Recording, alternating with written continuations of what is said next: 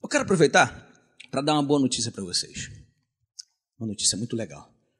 A gente está abrindo um novo núcleo da Casa de Mulheres. A gente vai continuar trabalhando com mulheres em independência química, mas agora a gente está vendo um fenômeno acontecendo no Rio de Janeiro. É um fenômeno muito esquisito de violência feminina.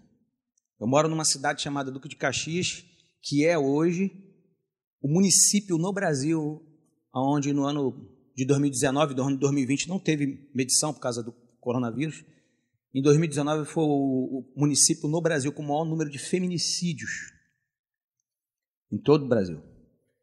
Isso se dá de forma doméstica, mas também por um outro fenômeno que é mulheres que são expulsas de comunidade por milícia, por tráfico. A gente chegou a receber uma menina na nossa casa lá com os dois braços quebrados de uma surra que ela levou, de madeira.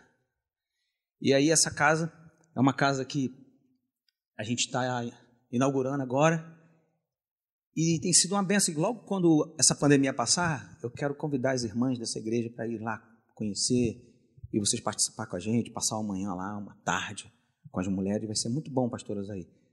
Porque são mulheres que precisam de modelos, de modelos de mulheres, de mães, de, de filhas, de gente que possa mostrar para elas que elas não precisam ser quem elas são, que elas podem ser melhores, que elas podem voltar para o seio da sociedade, para o seio da família, para o mercado de trabalho, para o reino de Deus, principalmente. E eu vim aqui hoje falar da Casa de Mulheres e vim dizer que existem três formas de você ajudar esse projeto. A primeira forma é através desse envelope verde. Toda vez que você pegar o envelope verde, né, esse verde, e colocar uma oferta, você vai estar ofertando para a ANEM, que é a nossa agência missionária da Maranata, Associação Nacional evangélica de missões.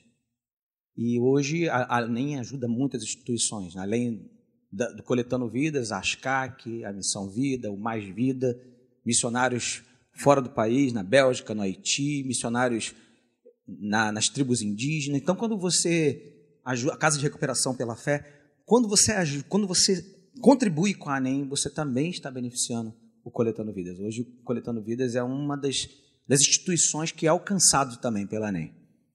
Leandro, qual é a segunda forma de eu ajudar o, o, trabalho do Coletando Vidas? Eu trouxe esse livro, que é uma benção. Eu sei que algumas pessoas aqui compraram o livro, mas se você ainda não comprou, ele vai estar tá aí, vai estar tá lá embaixo. Tá? Ele custa 10 reais. E esse livro é uma benção. Por quê? Porque é um livro para crianças de 5 a 100 anos. É. É um livro que fala de verdades profundas da palavra de Deus de forma bem humorada. Né? A gente vai falar de coisas eternas, mas com bom humor. Você vai apanhar rindo, então é muito bom. Né? Melhor do que apanhar chorando. E aí, depois que você lê o livro, você vai doar para alguém, para que essa pessoa seja abençoada também. Então, no final, passa lá, não faça tumulto, tá, gente? Pelo amor de Deus, por favor, eu trouxe poucos livros. Então, você chega, deixa o outro sair, senão a gente vai fazer aglomeração. Isso é coisa de cabelô, né, pastor? E se você tiver sem dinheiro, parcela no cartão em 84 vezes. Se tiver seu cartão, passa no Pix. Se tiver também sem nada, pede a Raquel, ela é rica, pastora Raquel. Pastora Raquel tem muito dinheiro. Você pede ela emprestado que ela é, ela vai pagar para você e você não vai deixar de levar esse livro. Em nome de Jesus. Se tiver duro também, depois deposita na conta. O livro vai estar lá embaixo, vai abençoar a tua vida, vai abençoar a vida de quem você quiser presentear.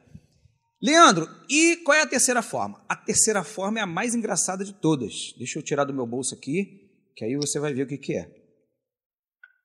Eu lembro que antigamente, há 20 anos atrás, pastor Emanuel, a igreja dizia assim, os missionários diziam, crente gasta mais dinheiro com Coca-Cola do que com missões. Quem lembra disso? Só quem é mais velho lembra.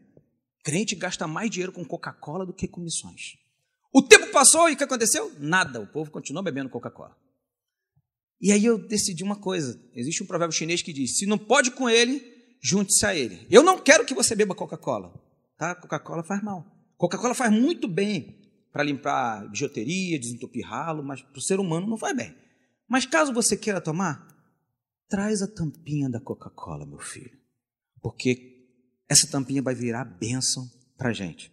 Hoje o projeto Coletando Vidas está coletando tampas também. Tampa de refrigerante, tampa de desinfetante, tampa de maionese, tampa de achocolatado, tampa de caneta, tampa de pasta de dente. Se for tampa, traz para cá. Nós colocamos uma caixa lá embaixo, na igreja, perto do banheiro das mulheres, e aí as tampas que você trouxer vão virar bênção no projeto missionário. Porque se uma tampa dessa não precisa ser jogada fora, pode ser reciclada e pode retornar útil para a sociedade, por que, que uma menina daquela tem que virar lixo? Tem que ir para a lata do lixo. Assim como uma empresa recicla plástico, o Senhor recicla vidas, regenera pessoas para a glória do Pai. Deus tem libertado traficantes. A gente tem uma menina que era traficante, né, Célia? Andava com, uma, com duas pistolas numa moto, assim. Hoje ela trabalha com a gente lá no projeto. E Deus tem libertado pessoas, Deus tem alcançado pessoas. Então, não tem mais desculpa. Você fica, ah, eu queria tanto ajudar o projeto missionário, mas estou desempregado. Eu queria ajudar, mas não tenho dinheiro. Meu filho, a partir de hoje você vai fazer campanha na tua escola, na tua empresa, com teus amigos, com teus vizinhos, aonde e vai trazer aqui para a igreja. E essas tampas vão ser colocadas ali, de tempo em tempo a gente vai pegar, vai levar, e Deus está abençoando já. Estamos já no Campo Grande, Tijuca, Caxias, semana que vem a gente está no Irajá falando sobre esse projeto. Tampas, coletando tampas para coletar vidas, para transformar vidas. Então está lançado aqui o desafio para a igreja de Jacarepaguá, para a igreja de Praça Seca, que você, através dessas tampas, pode alcançar pessoas, gente que precisa, tirar a gente da vulnerabilidade, da marginalidade, do crime, do crack. Eu só tenho cinco minutos, então abre sua Bíblia no Salmo 113. Eu não vou pregar, porque não, não dá tempo. A gente está num período que a gente precisa ser sábio. Mas eu queria, nesses poucos minutos que restam. Cadê o rapaz do teclado? Está aí? Você está com essa camisa fechada, parece que é da Assembleia de Deus. Chega mais para perto do teclado aí. É o crente raiz, raiz, não é crente Nutella, não. Aí você faz um negócio aí, enquanto eu leio aqui, aí a gente vai já para o final. Salmo 113, versículo 7 e versículo 8. Diz assim a tradução que eu estou lendo aqui, que é a que eu mais gosto. Aquele que do pó levanta o pobre e do lixo ergue o miserável. Versículo 8. Para o fazer assentar com os príncipes. Sim, com os príncipes do seu povo. Repete comigo, todo mundo junto, vamos lá.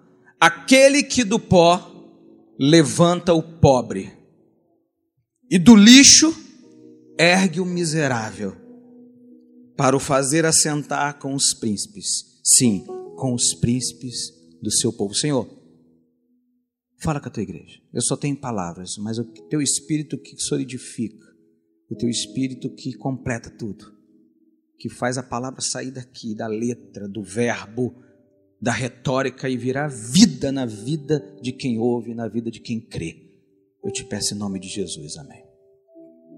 Como eu falei, não vou pregar, que eu queria nesses poucos minutos contar uma história. Uma história que tem a ver com essa igreja, que tem a ver com esse ministério. Eu nasci numa comunidade muito pobre lá no Centenário, em Caxias, chamado Mangueirinha. Eu mostrei para o pastor Rômulo agora minha carteira de motorista e só tinha o nome da minha mãe, né? Porque eu não tive pai. Eu não soube quem era meu pai. E no dia que eu nasci, os vizinhos disseram mais um traficante para Mangueirinha.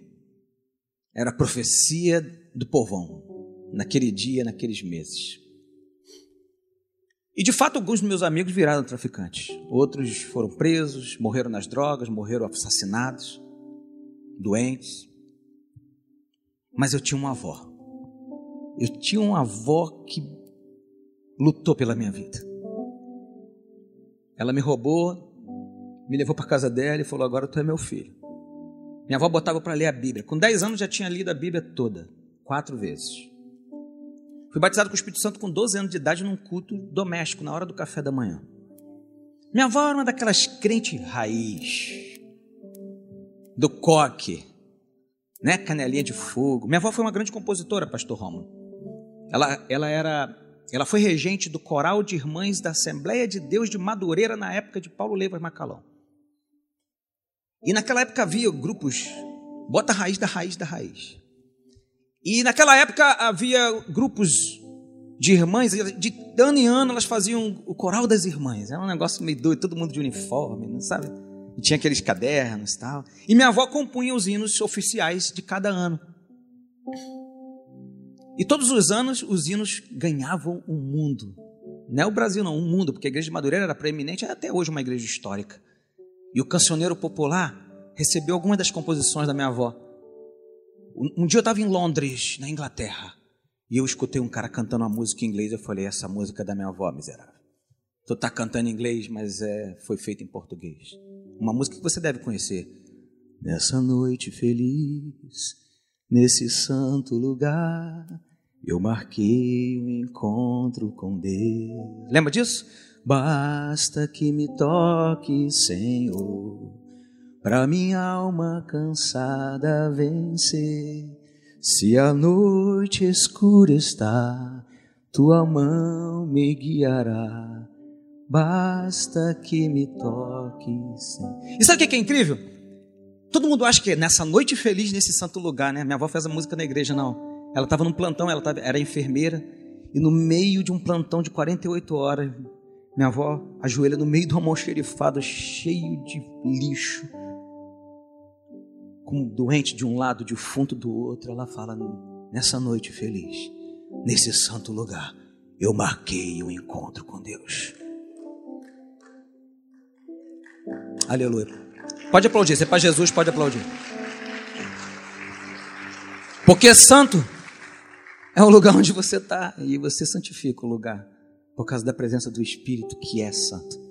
Tem outros hinos que ela fez. Uma coisa estou sentindo aqui agora, que Deus está nesse lugar. Deixa eu ver outro. Agora, agora, agora. Até marchinho de carnaval. Eu preciso de Jesus aqui. Esse ano não teve carnaval, não, né? Graças a Deus. E aí, aquela mulher me ensinou a amar Jesus. Aquela mulher me ensinou a ler a palavra. E se eu sou alguma coisa hoje, não sou nada, mas o pouquinho que eu sou, eu devo àquela mulher. Um dia minha avó ficou doente. Minha avó ficou doente. E ela não podia mais me cuidar. Eu já estava ficando menininho já, 13 anos. Tive que voltar para casa da minha mãe. Tive que voltar de novo do lugar que eu saí. Eu comecei a me misturar com umas pessoas que não prestavam. E por muito pouco, eu não entrei naquela parada. E daí, a minha compaixão, pastor Romulo, por essas pessoas porque eu vi muitos deles morrerem. Um primo meu, com 18 anos, foi assassinado no tráfico. Um amigo que viveu comigo a infância, com 15 anos, assassinado no tráfico. E eu estava ali, vivia naquilo ali, no meio de armas, de cocaína, de maconha. E quando o bicho estava prestes a me devorar, um dia eu e minha mamãe, andando no calçadão de Caxias, passamos em frente à nossa dogaria e tinha uns malucos tocando música lá. Um cara tocava baixo, o outro tocava guitarra, o outro bateria. E a minha mãe e eu ficamos olhando. A gente nunca tinha visto aquilo. Isso foi na década de 80. Que legal, mãe, olha só, e os hinos são diferentes, né? Da harpa não um hino novo assim, meio rock. Que legal. E a gente ficou ali parado, fascinado. E quando acabou, eu falei, e agora? Acabou não. Sobe aqui, em cima do baú da Casa Matos, não me lembro. Que lá em cima baú da felicidade, sobe que tem mais lá em cima. Eu subi com a minha mãe.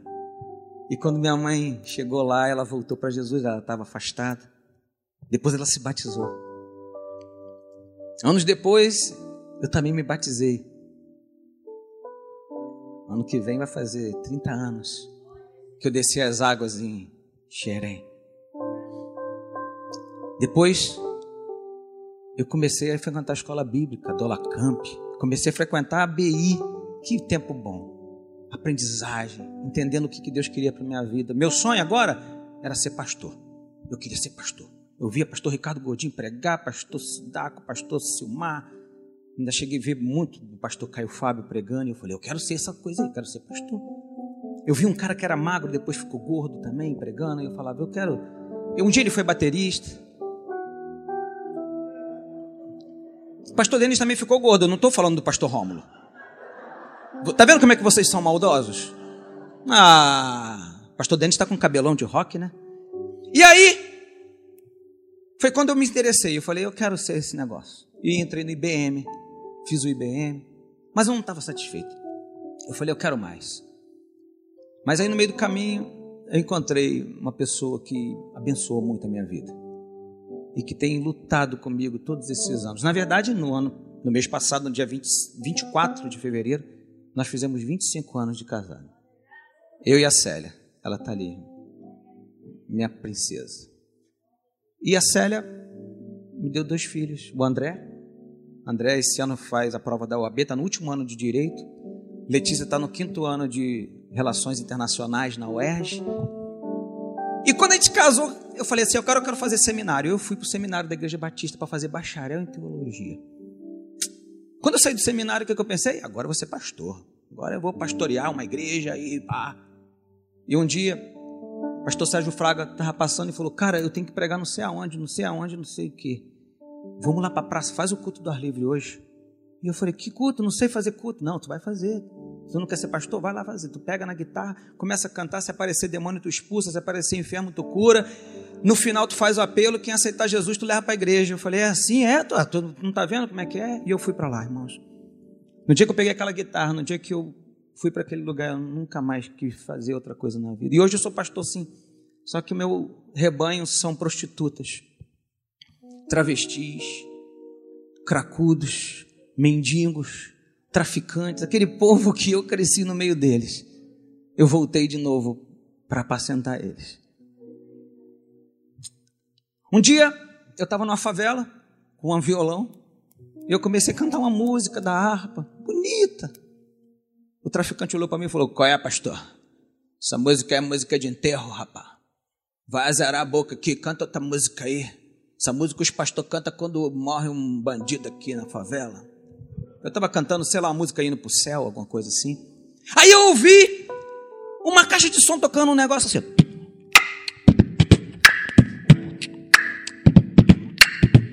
E eu falei, baterista, faz aquele ritmo ali que eu vou improvisar. E eu comecei a cantar rap e não parei mais.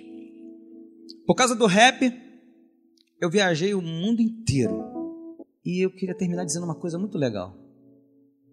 Quando eu era criança, lá na Maranata de Caxias, de vez em quando o pastor Cassiano falava assim: Deus vai fazer um avivamento no Brasil através da Maranata. Deus vai provocar um grande mover do Espírito no Brasil por causa da Maranata. E eu guardei aquilo no meu coração. Eu cresci com aquela promessa, com aquela profecia. Quando o pastor Cassiano morreu, no auge da sua vitalidade, né? nunca desistiu, nunca parou, homem de Deus, marcou a minha vida e de muitas pessoas. Eu falei, incrédulo que eu era na época, né? É, pastor Cassiano estava meio equivocado, não era bem isso. Ele viu errado, era outra visão. Mas aí Deus me levou por todos os estados desse país. E eu viajei por vários países também. E sabe o que eu descobri? Em cada lugar que eu chegava, tinha um pastor, um bispo, um apóstolo, uma igreja que brotou, que nasceu por causa dos cultos da ABI, por causa da Maranata. Pastores que foram membros aqui ou que aceitaram Jesus aqui estão espalhados por todo o Brasil. O modelo de culto que a gente começou na década, no início da década de 80, ele espalhou pelo Brasil. Nós fomos primeiros a usar retroprojetor, ninguém fazia isso, bater palma. Bater palma, Maranata inventou bater palma, era pecado, sacrilégio na época. Bateria, isso se espalhou pelo Brasil e eu conheci, irmãos, não menos que 100 pastores espalhados por todo o Brasil e pelo mundo, em Portugal, na Espanha, na Inglaterra, em lugares distantes do Brasil, no Amapá, no Acre, que se converteram na ABI, na concha acústica da UERJ, que participaram dos nossos acampamentos, na igreja de Caxia, na igreja de Vila Isabel, no teatro da, da Boas Novas, isso. E eu falei assim: me perdoa, Senhor, porque eu duvidei do homem de Deus. O pastor falava disso, mas eu não entendia o que, que era. E um dia eu entendi que era aquilo que Deus queria fazer. Resumindo, essa é minha igreja. Esse é meu povo. Eu faço parte desse negócio aqui. Essa igreja abençoou meus filhos, minha mulher, minha família, minha mãe, meu irmão. Eu faço parte desse negócio. E se amanhã, e se amanhã eu amanhecer dando positivo e tiver que ir para um hospital desse de campanha, e tiver que ser entubado e para UTI, CTI, deixa eu falar uma coisa para vocês. Eu vou ter vivido o melhor de Deus nessa terra.